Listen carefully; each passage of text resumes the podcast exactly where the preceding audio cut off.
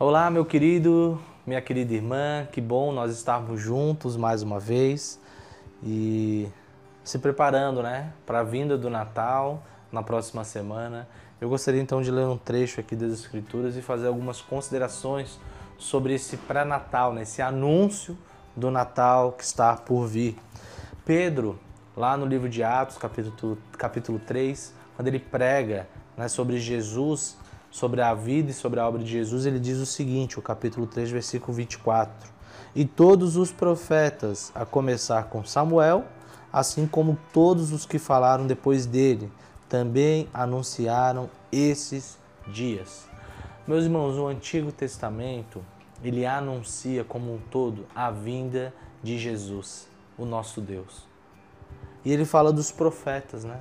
Então é como se cada profeta do Antigo Testamento tivesse de alguma forma anunciado o Natal.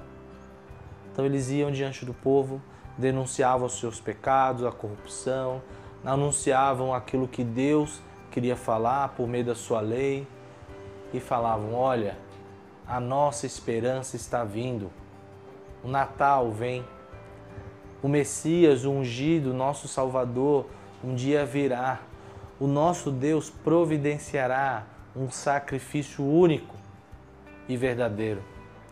Aquele sacrifício que será válido por toda a eternidade. Meus irmãos, as Escrituras, a nossa Bíblia, ela tem uma história maior que fala sobre Jesus Cristo, o nosso Redentor e Salvador, o nosso Natal. E todos os profetas, como porta-vozes de Deus para o povo, anunciaram de alguma forma a vinda do Natal. Como se eles estivessem dizendo: o Natal vem.